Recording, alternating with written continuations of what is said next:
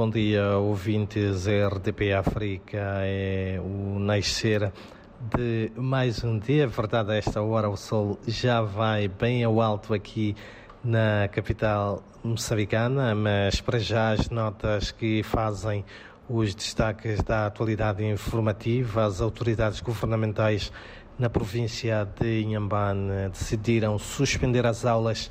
como medida de prevenção face à previsão de chegada do ciclone, depressão ou tempestade tropical Fred. A decisão saiu do Comitê uh, Operativo Provincial de Emergência reunido neste ponto do país. Uh, que é tido como a porta de entrada do fenómeno, sendo por isso que o governo provincial decidiu igualmente suspender a navegação marítima. Por outro lado, o ciclone, depressão ou tempestade tropical Fred deverá atingir a parte continental das províncias costeiras do centro e sul de Moçambique a partir de hoje ou amanhã. Contudo, o Instituto Nacional de Meteorologia, INAME, um, adverte que o fenómeno se vai fazer sentir através da queda de chuvas e ventos fortes por uh, vários dias e em várias províncias das regiões centro e sul, com maior enfoque para Inhambane, Gaza, Maputo e também a província de Sofala. E face a estas previsões, o Instituto Nacional de Gestão e Redução de Risco de Desastres, através da sua presidente Luísa Meque, chama a atenção dos cidadãos para que estejam atentos aos avisos que são emitidos pelas entidades oficiais, isto também quando a Direção Nacional de Gestão dos Recursos Hídricos alerta para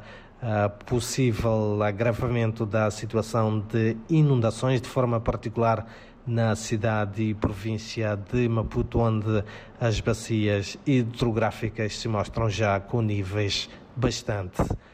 preocupantes. E também tendo em conta este fenómeno, o Ministério da Saúde garante estar preparado para responder a qualquer eventualidade e apela por isso às suas equipas médicas para estarem em prontidão nas províncias que estão na rota do fenómeno. Em outras notas da atualidade moçambicana, dizer que o Serviço Nacional de Investigação Criminal na província de Sofala, no centro de Moçambique, deteve um cidadão, parte do grupo de criminosos que se dedicam aos raptos. Trata-se, eh, segundo o porta-voz do Cernic, de um indivíduo de 40 anos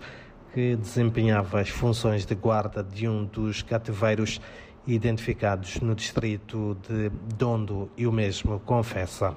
o ato. Também e mesmo